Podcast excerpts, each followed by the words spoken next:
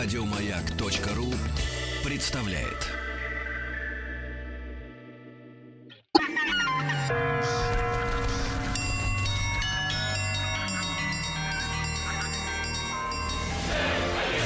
Русский мир. Истоки.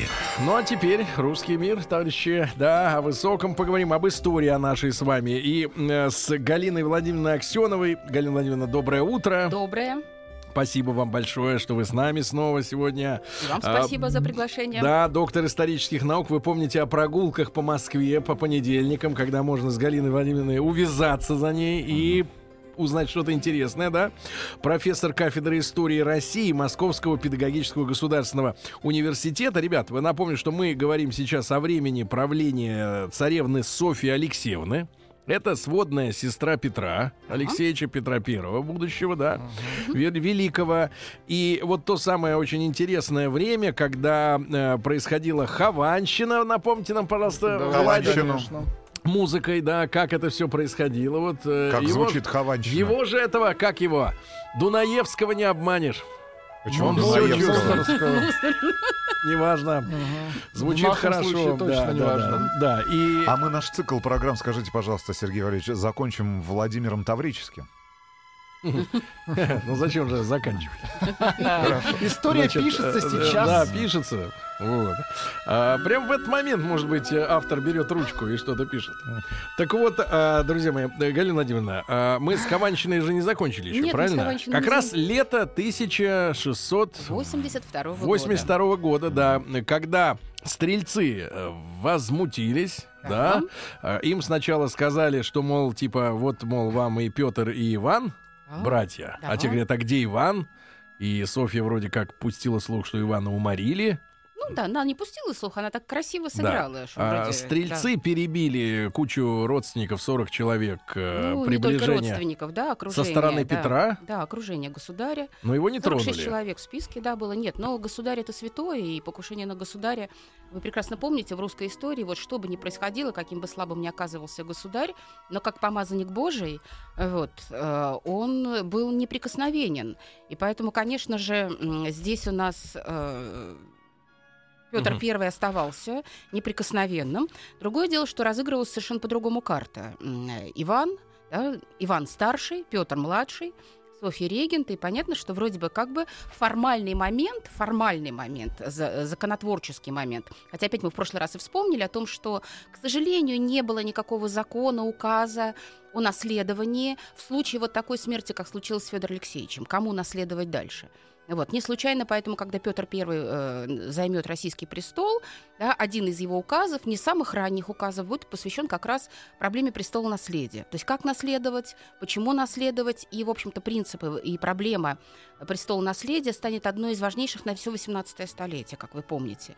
То есть что там будет твориться и как это будет происходить. И опять-таки мы с вами это уже наблюдали, когда размышляли о Василии Темном. У нас все время какие-то вот есть исторические моменты, которые, ну, повторяются, не повторяются, но что-то вот похожее происходит. И здесь мы с вами добрались до лета.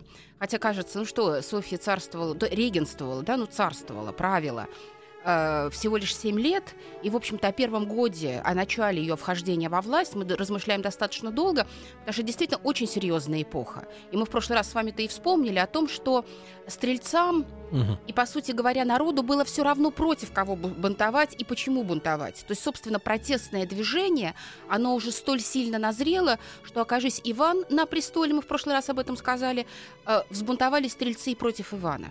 Поэтому э, Петр вот в данном случае, в тот момент, оказался вот той мишенью, ну, совершенно случайной мишенью достаточно случайной. Но опять-таки все равно вот это политическая борьба, взаимоотношения. И, кстати, э, между, естественно, сводными братьями и сестрами, э, между, то есть э, взаимоотношения во власти и с властью, это одна из серьезнейших проблем конца 17 столетия, так же, как мы это наблюдали в конце 16 столетия. И главное, что, знаете, что мне очень понравилось, вот перечитываешь обычно, ну, как мы уже говорили, хорошие серьезные работы, и обращаешь внимание, действительно, думаешь, вот какова была роль Софьи? Какова ее была главная задача, почему мы все-таки о ней говорим, и о ней абсолютно необходимо говорить?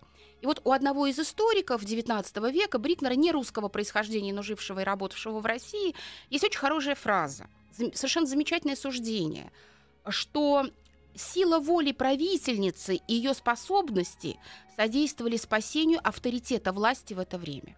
То есть вот задача Софии и функция Софии оказалась какой? Спасти авторитет власти. И, собственно говоря, Софья это и сделала.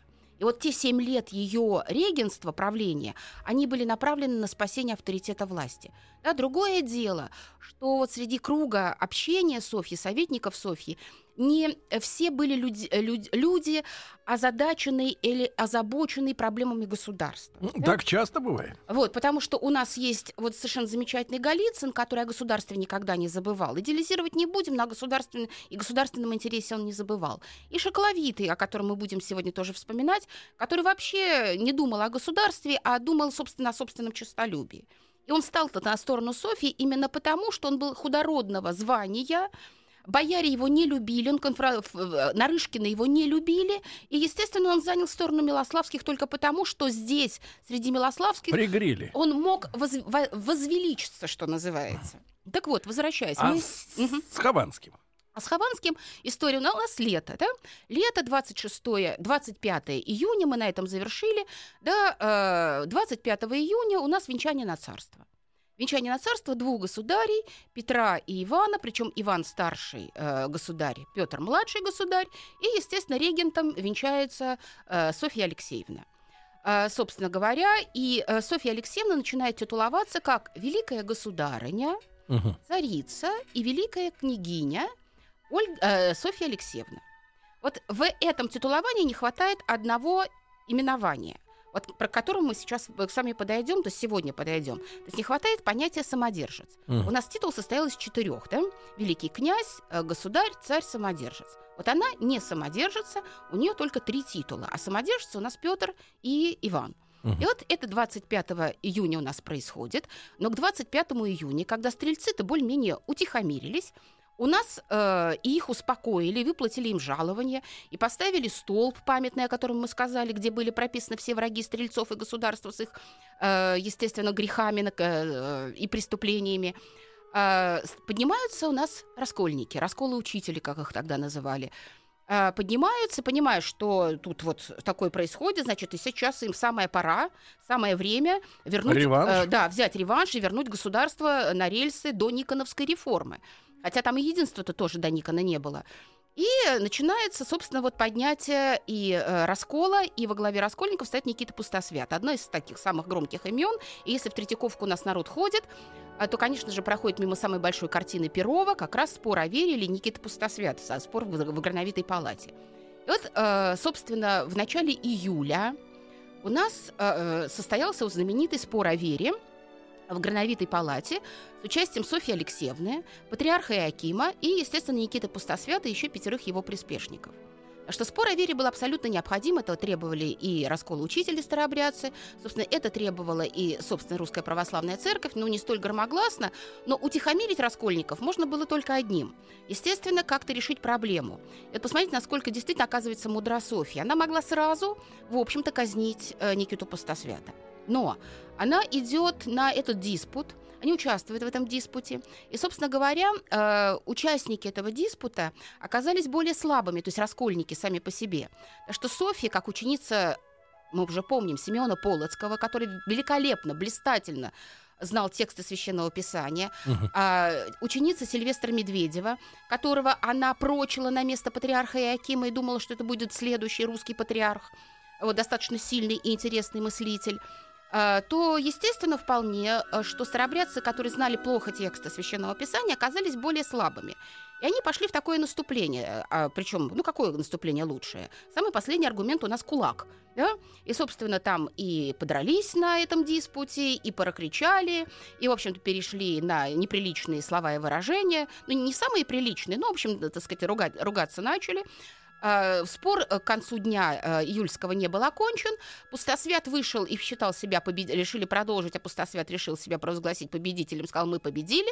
Но в итоге вся победа завершилась тем, э, что Никиту Пустосвята схватили, и его, его, и его, э, его казнили, а его приспешников пятерых сторонников э, сослали по разным э, землям, и в Сибири, и на север.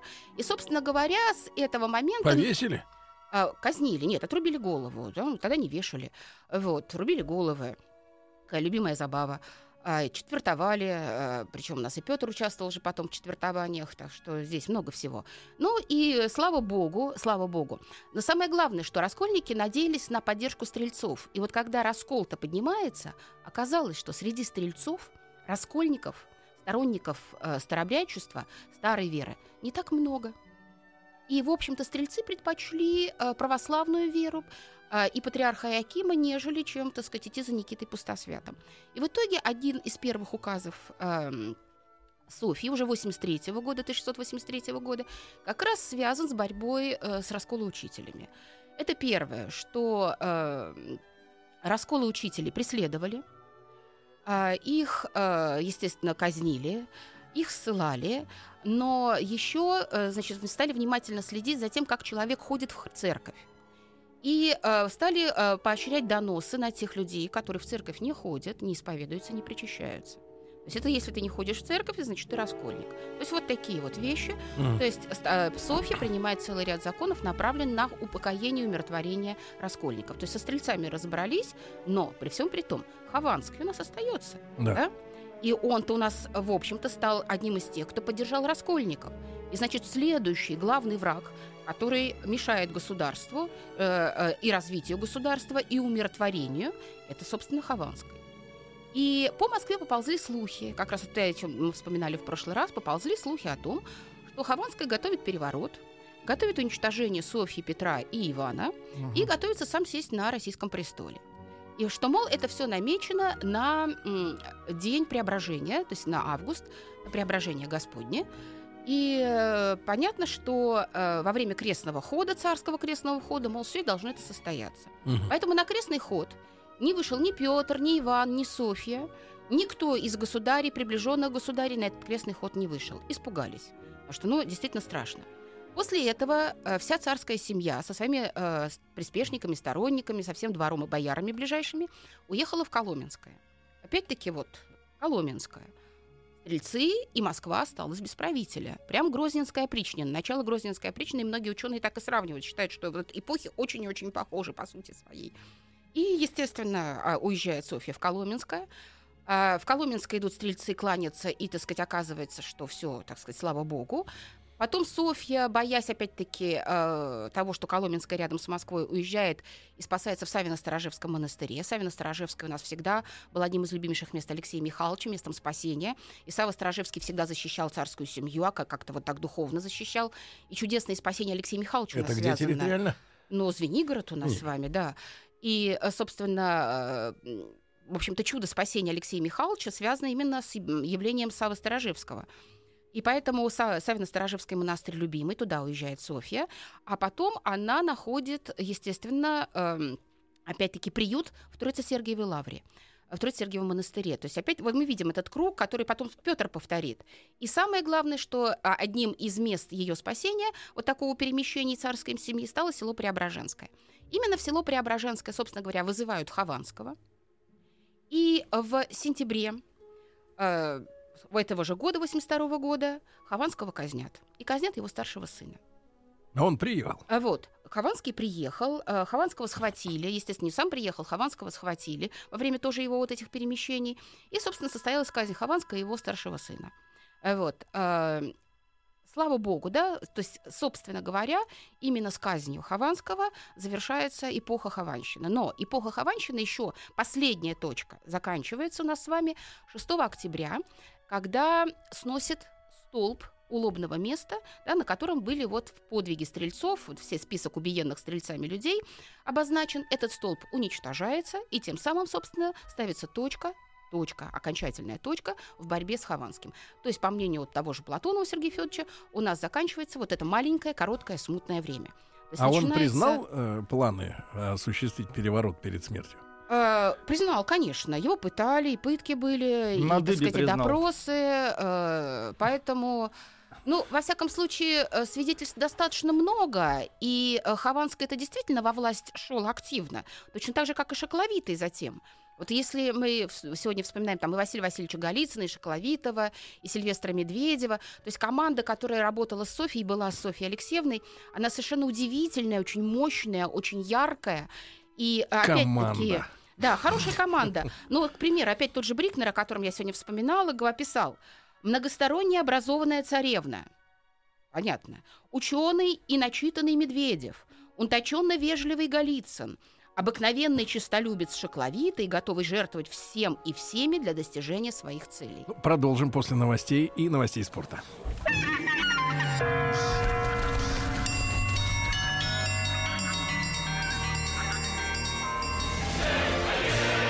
Русский мир. Истоки. Ну что ж, друзья мои, разобрались мы с Хованщиной вместе с Галиной Владимировной Аксеновой, доктором исторических наук, профессором кафедры истории России Московского педагогического государственного университета. Ну и появляется Шакловитый. Фамилия. Шакловитый. Фамилия странная. Она какого происхождения? Поляцкая? Включите микрофон, маэстро. Как бы Да. Можем говорить как угодно, не обязательно совершенно, что она польская, вот, она может быть западноукраинская и белорусская. Собственно говоря, принцип образования фамилии, он был достаточно разнообразен. Вот, и тем более это, в общем-то, были прозвища, э, поэтому здесь... А как-то переводится? Шакловитый. Ну, вот и писали его щегловитый или щегловитый, поэтому здесь можем как-то вот смотреть, какие-то ассоциативные, да, э, высказывать, ради бога. Э, Вот, точно так же, как мы Голицын, вот напишем через «и» и будет русская фамилия, через «и» напишем, и она русской перестанет би- быть. Поэтому здесь какие-то такие вот моменты, они достаточно важные. Но мы помним одно, Понял. что, собственно говоря- Вахидов русская фамилия? Русская. вот. Вахид уже не русская. Вот. Да нет, просто по фамилии мы, в общем-то, можем определить время э, наречения фамилии человека. Ну, мы помним, что, собственно говоря, фамилии появляются у нас с вами только в конце 16 века. В общем-то, Не как буду таковые сейчас. у нас Ой, не фамилии не, надо, было не надо, не надо. В основном прозвище. У нас там, понятно, вспоминаем и Сухого Кобылина, в конце концов, там, да, и Кобылу, и Бренка, и все остальные. И Миклуха Маклая. Помните, мы с вами Помним. вспоминали про Миклуху Маклая? Вот. Ну, у нас помимо э, э, Шокловитова, да, или Щегловитова, э, есть еще Василий Васильевич Голицын. В общем-то, фигура основная, важная главного галанта, да, Софья. э, Софья с Василием Васильевичем Голицыным, в общем-то, познакомилась и сошлась еще во времена царствования Федора Алексеевича. В какой Э, степени сошлась? Ну, во всяком случае, вот как-то так приняла его ухаживание. Мгм. И, в общем-то, считается, что очень сильно с ним э, и- им увлеклась. И, но- Любились. Ну, влюбилась, да, вот, Мгм. да, влюбилась. Э, Вот. э, Но, собственно говоря, э, Василий Васильевич Голицын, как уже главное, одно из главных действующих лиц, появляется после э, уничтожения Хованского. То есть он получает свое назначение, э, большое назначение, хотя, в общем-то, при дворе он служит со времен Федора Алексеевича, э, уже совсем в государевом дворе служит. Он у нас 40-х э, годов э, рождения. И Шокловитый тоже 40-х годов рождения. То есть они, в общем-то, эпоха царствования Алексея Михайловича и Федора Алексеевича проходит. И проходит, в общем-то, вот этот вот карьерный рост и путь свой к двору. И Василий Васильевич у нас становится, такая должность была очень интересная у него, оберегатель царских печатей и государственных дел и глава посольского приказа. То собственно говоря, вся внешнедипломатическая, внешняя служба, она лежала на плечах Голицына. И, собственно говоря, Голицын и вошел в русскую историю, и прославился именно Василий Васильевич Голицын как э, уникальный дипломат. Уникальнейший дипломат, который начал выстраивать внешнюю политику э, Софьи Алексеевны. Но, помимо всего прочего, он был человеком блистательного образования, э, книголюбом, а в моду собирать книги и библиотеки вошло во времена Алексея Михайловича, в конце времен, и Федора Алексеевича. Одна из лучших библиотек была, конечно же, у Василия Васильевича Голицына. Он любил показать свою библиотеку, там посидеть, рассуждать с иностранцами. Вот, и поэтому осталось очень много воспоминаний и записок иностранцев о составе библиотеки Василия Васильевича Голицына. Но при всем при том Василий Васильевич... Утратили? Э, ну, понятно, что как бы она не сохранилась, его же отправили потом в ссылку в Каргополь. И, собственно говоря, вот да, история библиотеки уже дальше какая-то там, ну, теряется. Ну, так, как библиотека Ивана Грозного. Можно искать, собирать, думать, но при всем при том описание есть. Э, Вот. И э, Василий Васильевич предпринимает, продолжил свою законотворческую деятельность, потому что в конце царствования Федора Алексеевича он э, изменяет эм, уголовное наказание, уголов, статьи уголовного закона, потому что э, до конца, до, до 80-х годов принято было воров, у воров отсекать руки, пальцы, там сказать, ну, членовредительством заниматься, то есть вот, э, А это э, пресекается стараниями Голицына, то есть наказание наказанием, и только за повторные кражи вот ста- стали отсекать там кисть руки, пальцы, там, ну, в общем-то, так сказать, членовредительством. Вот, он э, ускорил ведение дел досудебных, э, вот, чтобы люди в Кутузко, что называется, долго-долго не сидели. И он, в общем-то, ликвидировал одну из самых страшных казней, это когда по голову закапывали живьем человека в землю. А потом Вот, э, ну, Потом ну, прорастало. ну, вот, э, умирал. Поэтому... прорастало? А, Нет, вот. прорастали А, вот, волосы. да. Ну и, собственно говоря, вот эта казнь, Они еще она какое-то время растут. была вот уничтожена в конце царствования Федора Алексеевича и, собственно, в начале э, царевны Софьи. А потом Василий Васильевич Голицын совместно с Софьей начали готовить реформу войска. Реформу войска, потому что, во-первых, стрелецкое войско и вообще войско на Руси, рати, были очень разнообразны, разноплановые, их было очень много. не ну, то есть, вот, ну, Систематизация. ну, то есть надо было привести это все в порядок, и, в общем, начали готовить серьезную военную реформу. Вот, связанную и, собственно, с регулярной армией, созданием регулярной армии, переводом ее на жалование исключительно. Они как стрельцы то на земле поработали, но еще и жалование получили. То есть очень серьезные реформы начали готовиться, и, собственно говоря, вот эти рейтерские войска, а вот рейтерскими войсками, рейтерским приказом, и наземным приказом, и, собственно, стрелецким приказом стал руководить у нас с вами Шокловитой. Он действительно человеком был незаурядных способностей. Понятно, что э, эти незаурядные способности были нацелены на одно, на э, заботу Карьеру. о себе, на карьеру. Вот, э, тщеславие, самолюбие, чувстволюбие. Василий Васильевич в этом плане был, конечно, человеком совершенно другим. И понятно, что, в общем-то, поскольку он и прославился во времена Федора Алексеевича как хороший дипломат, на его плечи основная забота-то легла как раз связанная с дипломатией. Первое, что он делает, он э, выходит на переговоры со Швецией. Потому что шведская проблема, э, а мы помним, чем закончилось смутное Ну время. как, шведы тогда в Европе, как сейчас Штаты, да, в мире? Э, Ну, в Примерно. общем-то, да, да, одна из сильнейших держав. Не случайно потом Англия направит Россию во- воевать со Швецией, потому что Швеция одна из сильнейших и, лучше, и одна из самых организованных держав. Э, То есть и организация управления на местах, и взаимодействие между властью, регионами, вот эта структура власти, вертикаль и горизонталь, были идеально отстроены. И Петр I, собственно говоря, все реформы будет свои э, строить по образцу именно шведской державы. Но для России это главное, что Швеция захватила южные прибрежные Балтийские земли, которые надо было России возвращать. Это что? Э, вот. То есть, э, Какие? Ну, нынешние Курляндия, Лифляндия, М. Истляндия. Нет, ну нынешняя Вот. Курляндия в Чеховском районе. Поэтому, конечно же, здесь было много вопросов. И ясно, что Без выхода на море. эм, со Швецией надо было выстраивать как-то отношения. Швеция сильная держава. Вот он, э, естественно, вступает в переговоры со Швецией. Он, э, поскольку был таким франкоманом э, Голицын, он э, был поклонником царства Людовика XIV, то он очень хотел установить дипломатические отношения с Францией. А их не было? А, такие, ну, более с, с, с послами, которые бы там, так сказать, с представительством России, чтобы все это было. Но дело-то в том, что главным противником России была Османская империя. А Вот. главным союзником Османской империи была Франция. М. Поэтому, естественно, как мы с вами понимаем, с Францией... Не Англия. А Вот, нет, э, с Францией нам не удалось э, выровнять, выстроить никаких отношений, хотя, в общем-то, попытки со стороны России предпринимались. Но, но не получилось. А, Удалось Голицыну установить хорошие торговые и дипломатические контакты с землей Бранденбург. Понятно, что Германия как единое целое не существовала, вот с бранденбургскими землями, и торговля стала развиваться. А, Вместе с, м, с, с, э, господи, с м, со своими союзниками, со Сильвестром Медведевым и с Пафарием, они мыслили о том, что, в общем-то, через Россию должны пройти основные торговые пути, связывающие Европу с Китаем. И, в общем-то, и Голицын, и Медведев, и Спафарий, они говорили о том, что главным торговым партнером России должен стать Китай. Вы так понимаете, да, такие вот к сегодняшнему дню, что вот восем- конец 17 века. И, собственно говоря, именно при царевне Софии заключается знаменитый Нерчинский договор, который разграничивает территории, проводит первую границу между Россией и Китаем. Это все, вот, собственно говоря, э, да, внешнеполитическое ведомство Софии этим занимается. И вот молдавский э, боярин, э, дворянин Спафарий, собственно говоря, является одним из тех создателей, авторов этого договора. То есть, собственно, дипломатическая служба хороша. Что делает Голицын? Голицын, зная ситуацию в Европе, Василий Васильевич, он начинает вести активные переговоры с Речью Посполитой. Потому что действительно для нас самое главное, э, главный противник, союзник и тот, кто у нас на границе, Речь Посполитая, с которой надо заключать вечный мир. Вечного мира с Польшей у нас нет. Мало того, что нет вечного мира с Польшей, у нас есть проблема Киева, который отдан России э, по ан- условиям Андрусовского мирного договора всего на два года. На два года? Да. А смысл? Два года уже прошли, ну то есть э, понятно, что как бы чтобы Россия не перешла на правый берег Днепра, то есть левобережьем, да, ради бога, а правый берег Малороссия, собственно, нам настолько там Киев и больше ничего.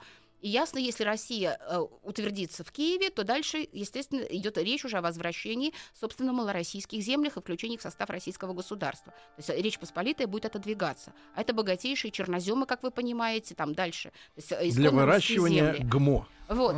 И, конечно же, здесь вопросов очень много, и Голицын с 1684 года начинает переговоры с Польшей. Речью Посполитой о подписании Вечного мира. Переговоры затягиваются на долгих два года. При этом в это время Османская империя активизирует свою, естественно, наступательную политику, активно начинает бороться. Она присутствует на Балканском полуострове, но активно начинает наступать на Австрию, то есть на территорию Священной Римской империи. Естественно, грозит Речи Посполитой, потому что здесь границы Речи Посполитой проходят. Здесь с Венецией знаменитые сражения Атаманской порты и Венецианской республики, которые Венеция не всегда выигрывает. И, естественно, создается Священная лига, в которой под, под эгидой римского папы, под эгидой Ватикана, и, естественно, Священная Римская империя, то есть Австрия, Речь Посполитая, Венеция входит в состав этой э, Священной лиги. И это все вот происходит, это 84 год, а в это время идут переговоры между Россией и Речью Посполитой. Ведет их Голицын. Переговоры все затягиваются, затягиваются, затягиваются. Камень преткновения у нас, естественно, что? Киев. Но в 86 году, 86-м у нас с вами случается действительно хорошая вещь. Поскольку Османская порта становится главным врагом Речи Посполитой, а у Речи Посполитой не хватает сил сражаться с Атаманской портой, то что происходит? Ну, Польша готова идти на подписание вечного мира с Россией, но при условии, что Россия станет союзником Польши в борьбе с Атаманской портой. Каким образом? А она будет воевать с Крымом.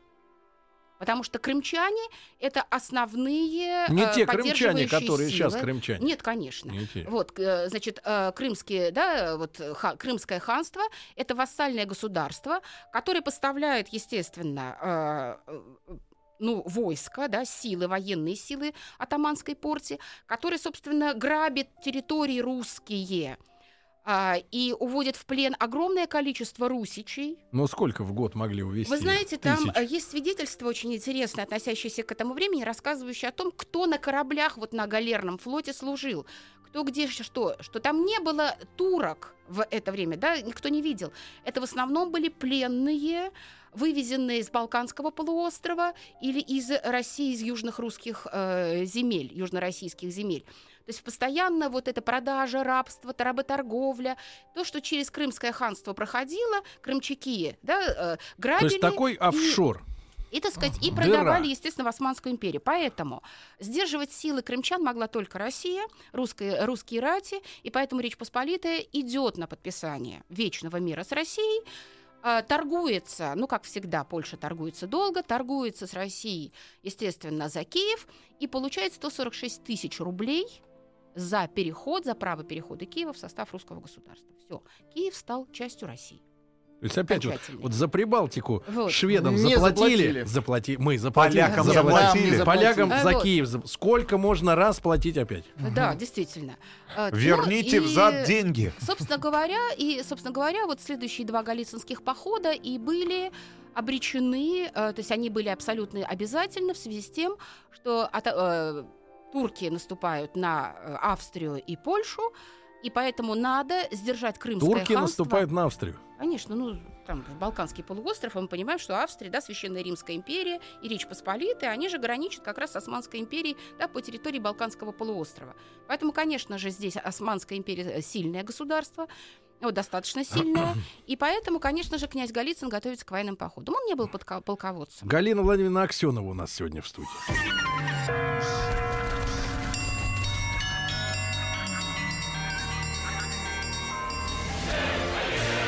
Русский мир. Истоки. Друзья мои, так с Галиной Владимировной Аксеновой, доктором исторических наук, профессором кафедры истории России Московского педагогического государственного университета мы продолжаем разговор о конце, получается, 17 века, да? И вот, а, а- а кроме того, что мы 146 тысяч рублей золотых, да? Это ж какие деньги сегодня, наверное? Ну, это колоссальные деньги, да. Заплатили думаю, за что Киев. Почти наш бюджет, да. Опять очередной раз заплатили. Вот. А э, что мы должны были делать с Крымом? Значит, с Крымом мы ничего не должны были делать по сути. Мы должны были сдерживать натиск э, крымчан, э, крымчаков, э, собственно говоря, на э, Речь Посполитую. Поэтому это были наши вот обязательства, военные обязательства, да, союзнические обязательства. И, собственно говоря, 87 год, в 87 начинается знаменитый первый поход Голицына, неудачный. Но самое главное, здесь стоит вспомнить имя Гордона или Форта, потому что, собственно говоря, да, мы обычно их связываем С с, Петром. походами Петра и с успехами Петра. На самом деле и Гордона, или Форта сделал Василий Васильевич Голицын. Собственно говоря, а, или Форта он нашел и с ним советовался, а Патрик Гордон вообще был его таким военным инструктором, вместе с которым он, собственно, и готовил, и организовывал первый поход на Крым. Первый, 87 года. И, э, собственно, Патрик Гордон был его главным советником. Хотя, так сказать, там что-то он предсказывал, э, что надо за- обязательно перейти Перекоп, занять Перекоп, чтобы войти в Крым. Вот. э, Софья готовила документы. Вот в конце 19 века в архивах был открыт документ очень интересный. Планы Софьи и планы Голицына по поводу Крыма. Они считали, что Крым они смогут занять. И выстраивали такие планы на Крым, что надо выселить всех крымских татар и переселить их в Атаманскую порту. Там. Ну, то есть масса таких интереснейших планов, которые даже Екатерина себе не мыслила. То есть Софья опередила даже Екатерину в своих мышлениях в отношении Крыма. Вот. Но, собственно говоря, поход оказался неудачным, и неудачным по одной простой причине. Не очень рассчитали помощь э, малоро- малороссийских казаков и, собственно, Малороссии. Гетман Самойлович, который обещал помощь э, э, Голицынскому войску, должной помощи не оказал. Наколол? А, Вот, да. И потом вот есть версия, одна из версий. Мы же помним, что рассказывают всегда. Голицын пошел в поход, там подожгли степь, крымчаки подожгли степь. А ведь самое главное, что никто не знает, кто поджег степь.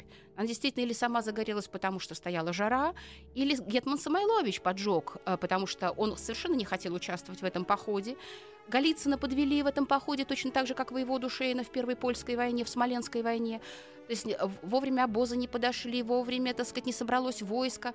Он выступал совершенно неорганизованно. То есть там много было таких вот составляющих, приведших к неудаче первого похода, потому что под- подожженная степь заставила вернуться войско, и, собственно, да, до Перекопа не дошли. В 89 году готовится следующий поход, и в А что там 89-м в степи горело? трава горела. А, Представляете, вот это горит степь, это же страшное зрелище. Вот. И, собственно, в 89 году Голицын отправляется в поход, он доходит до Перекопа, занимает Перекоп, но дальше, опять-таки, собственно, в Крым не уходит. В этом походе участвует Лефорт. В этом походе Голицына участвует Лефорт. Ну, то есть вот как бы к вопросу, да, о будущих сторонниках и противниках э, и Софии, и Петра. И э, Голицын опять возвращается. И всегда говорят, вот Голицын, вот эти не- это, неудачные походы. Главная ведь задача была какая? Сдержать крымское войско, не дать ему принять участие в борьбе с, э, со Священной Римской империей и Польшей. Мы выполнили свои обязательства, крымчаки так и не помогли Османской империи, Атаманской порте. Еще интересно, э, хотя Патрик Гордон и рекомендовал Голицыну, э, продвигаясь, строить крепости, крепости, крепости и не торопиться с походом, а укреплять русские земли, частично этот замысел был выполнен, и на реке Самаре было построено несколько крепостей, э, собственно говоря, были построены крепости. И главное, что Россия дальше продвинулась на юг, и черноземы стали осваиваться. То есть, несмотря на всю, не всю неудачу походов, да, как говорят, неудачи похода Голицына, смотря с какой стороны посмотреть. Но, собственно говоря, они стали лакмусовой бумагой, то есть вот тем э, катализатором э, выступления против Петра. Так что Софья в 87 году, Гол- Голицын ушел в поход, она женщина молодая, а тут шокловитый все время вертится, комплименты ей рассыпает. так, И, так, так. естественно, он оказался приближенным Мгм. да, э, к Софье, тем более он руководит стрелецким приказом, руководит войском. Буквально? Э, Вот. И, естественно, вот он оказался главным советником э, Софьи. Он предлагает Софье вместе с ней а, значит, венчаться на царство. Как вместе? А, Давайте будем пока вместе. нет, пока ей венчаться, он пред- э, венчаться на царство Софьи. А, И Софья э, начинает, так сказать, проводить, ну, как бы разведку, шурфить и узнавать, поддержат ли ее стрельцы и народ, если она венчается на царство. И породи- А она провозгласила уже у себя самодержицей. Как только мы священную, да, подписали вечный мир с Польшей, она стала титуловаться еще и самодержицей М. все титулы получила. А, Вот. Но она увидела в 87 году, и ей Шокловитый донес, что поддержки в народе и среди бояр нет на венчание на царство, и Софья эту идею немножко отодвинула. Решила, что после второго более удачного похода на 89 год перенесла венчание на царство. Э, Стала торопить Ивана с женитьбой, и, собственно говоря, не Иван женился и вырос, а именно Софья поторопила Ивана с женитьбой. И к 89 году Ивану уже родилась, э, родились дочери, первые дочки – Вот, у него у Ивана четыре дочери было, да? Но по-прежнему легче не которых- становилось, да? Нет, но дело в том, что у него была страшная цинга. Вообще цинга, вот и у Федора Алексеевича была цинга, у Ивана была цинга. Есть э, целый ряд э, мнений современников и историков, что Иван отнюдь не был так придурковатым и слабоумным, что это, так сказать, была хорошая маска. Ну, э, мы об этом с вами не узнаем, но цинга точно была. Цинга болезнь действительно достаточно тяжелая, она его быстро унесет. Но она женила Ивана, чтобы сделать из него так, главную свою опору. И, собственно говоря, к 89 году уже произошел такой раскол, собственно, между братьями. Софья с Иваном ездили, например, на Богомолье, а Петр с матерью ездил на Богомолье, они вот как-то по отдельности. И, собственно говоря, в 88 году, с 88 года Петр начал активно входить в политику и в политическую жизнь Ему государства. сколько лет-то было? 16 лет. А, Он входит в активную жизнь, он заседает в Боярской думе. Он вообще в 11 лет выглядел на 17, как пишут современники. Был очень... ак- Ростом. Да, и ростом, и телосложением, и как-то, вот, так сказать, и поведением своим. И он активно начинает вмешиваться в жизнь. И, естественно, 89 год, а, когда Софью да, а, не допускают до крестного хода, участия в крестного хода, Шокловитый предлагает Софье начать переворот и убить э, Наталью Кирилловну. То есть то, что никому в голову даже прийти не могло. Ликвидировать Наталью Кирилловну. Естественно, слух, а это заговор плетется. Но в любом заговоре есть предатели, да? Быстро Наталья Кирилловна и Петру доносит о готовящемся заговоре. И понятно, что, услышав о готовящемся заговоре, Петр I, узнав первым, бежит из Москвы в, Сергий, в Троице-Сергиеву монастырь, и, собственно, начинается вот это противостояние опять. Софья посылает э, к Петру патриарха Иакима, а патриарх Иаким, зная, что на его место готовит Сильвестра Медведева, да, уезжает э, в Лавру и не возвращается. Он был сторонником Петра всегда, а тем более да, вот на противостоянии Сильвестру. Значит, он уезжает в Лавру. Стрельцы, то есть иноземные полки, на которых Софья надеялась, уходят туда и там остаются. Да. Часть стрелецкого войска уходит в Лавру вроде успокаивать, и там остается. Как в дыру в какую-то. А Вот, да. И, собственно говоря, едет туда Василий Васильевич, который, в общем-то, не был никогда в Голицын сторонником таких крутых мер э, в борьбе с Петром или, так сказать, ну, он был просто государственный деятель, который родил о государственных интересах. И, собственно говоря, э, Невиль считал, что э, Россия лишилась будущности, своей будущности с низвержением Голицына именно, потому что это был один из интереснейших политиков. И, собственно говоря, у нас с вами осень. А мы, Галина Э. Владимировна, тогда вот через неделю как раз и продолжим, да? Вы думаете, что еще там стоит поговорить? Мы можем сейчас вполне как бы завершить. Нет, не можем. Не можем. Времени нет.